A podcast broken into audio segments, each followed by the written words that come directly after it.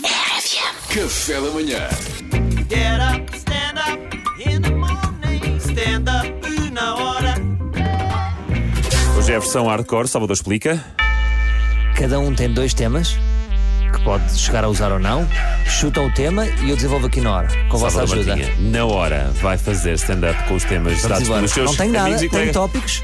Nada na Tenho manga, ajuda, tenho nada na manga, entrevistas. nada escrito nas mãos. Estás a gastar a base, bora! Bora, vamos embora. Não, a base é outra. Vamos Ah, embora então não, tá estás a arrancar. gastar a base, bora! Vou arranca, arrancar o primeiro? É o costume, não é? Bora, vamos a isto. Salvador Martinha, subiram eh, cerca de 35% os preços para a construção de casas.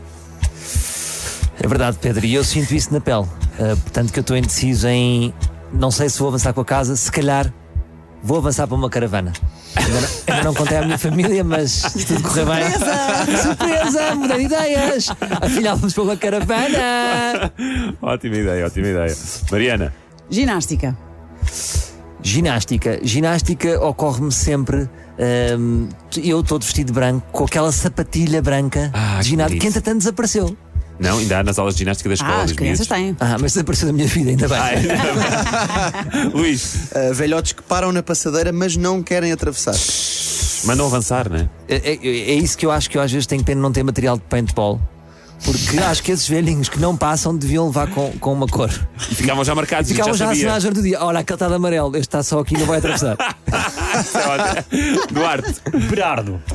Berardo, Berardo vem aqui levantar uma grande questão que é uma estatística que, que vai au- aumenta a estatística das pessoas que se vestem de preto e a sua correlação com a corrupção. Portanto, neste momento, Janita Salomé também está na rota da corrupção. Eu, se fosse a PJ, ia investigar Janita Salomé e, porque não, o próprio Luís Franco Basco anda sempre de preto também. Pois, esquisito!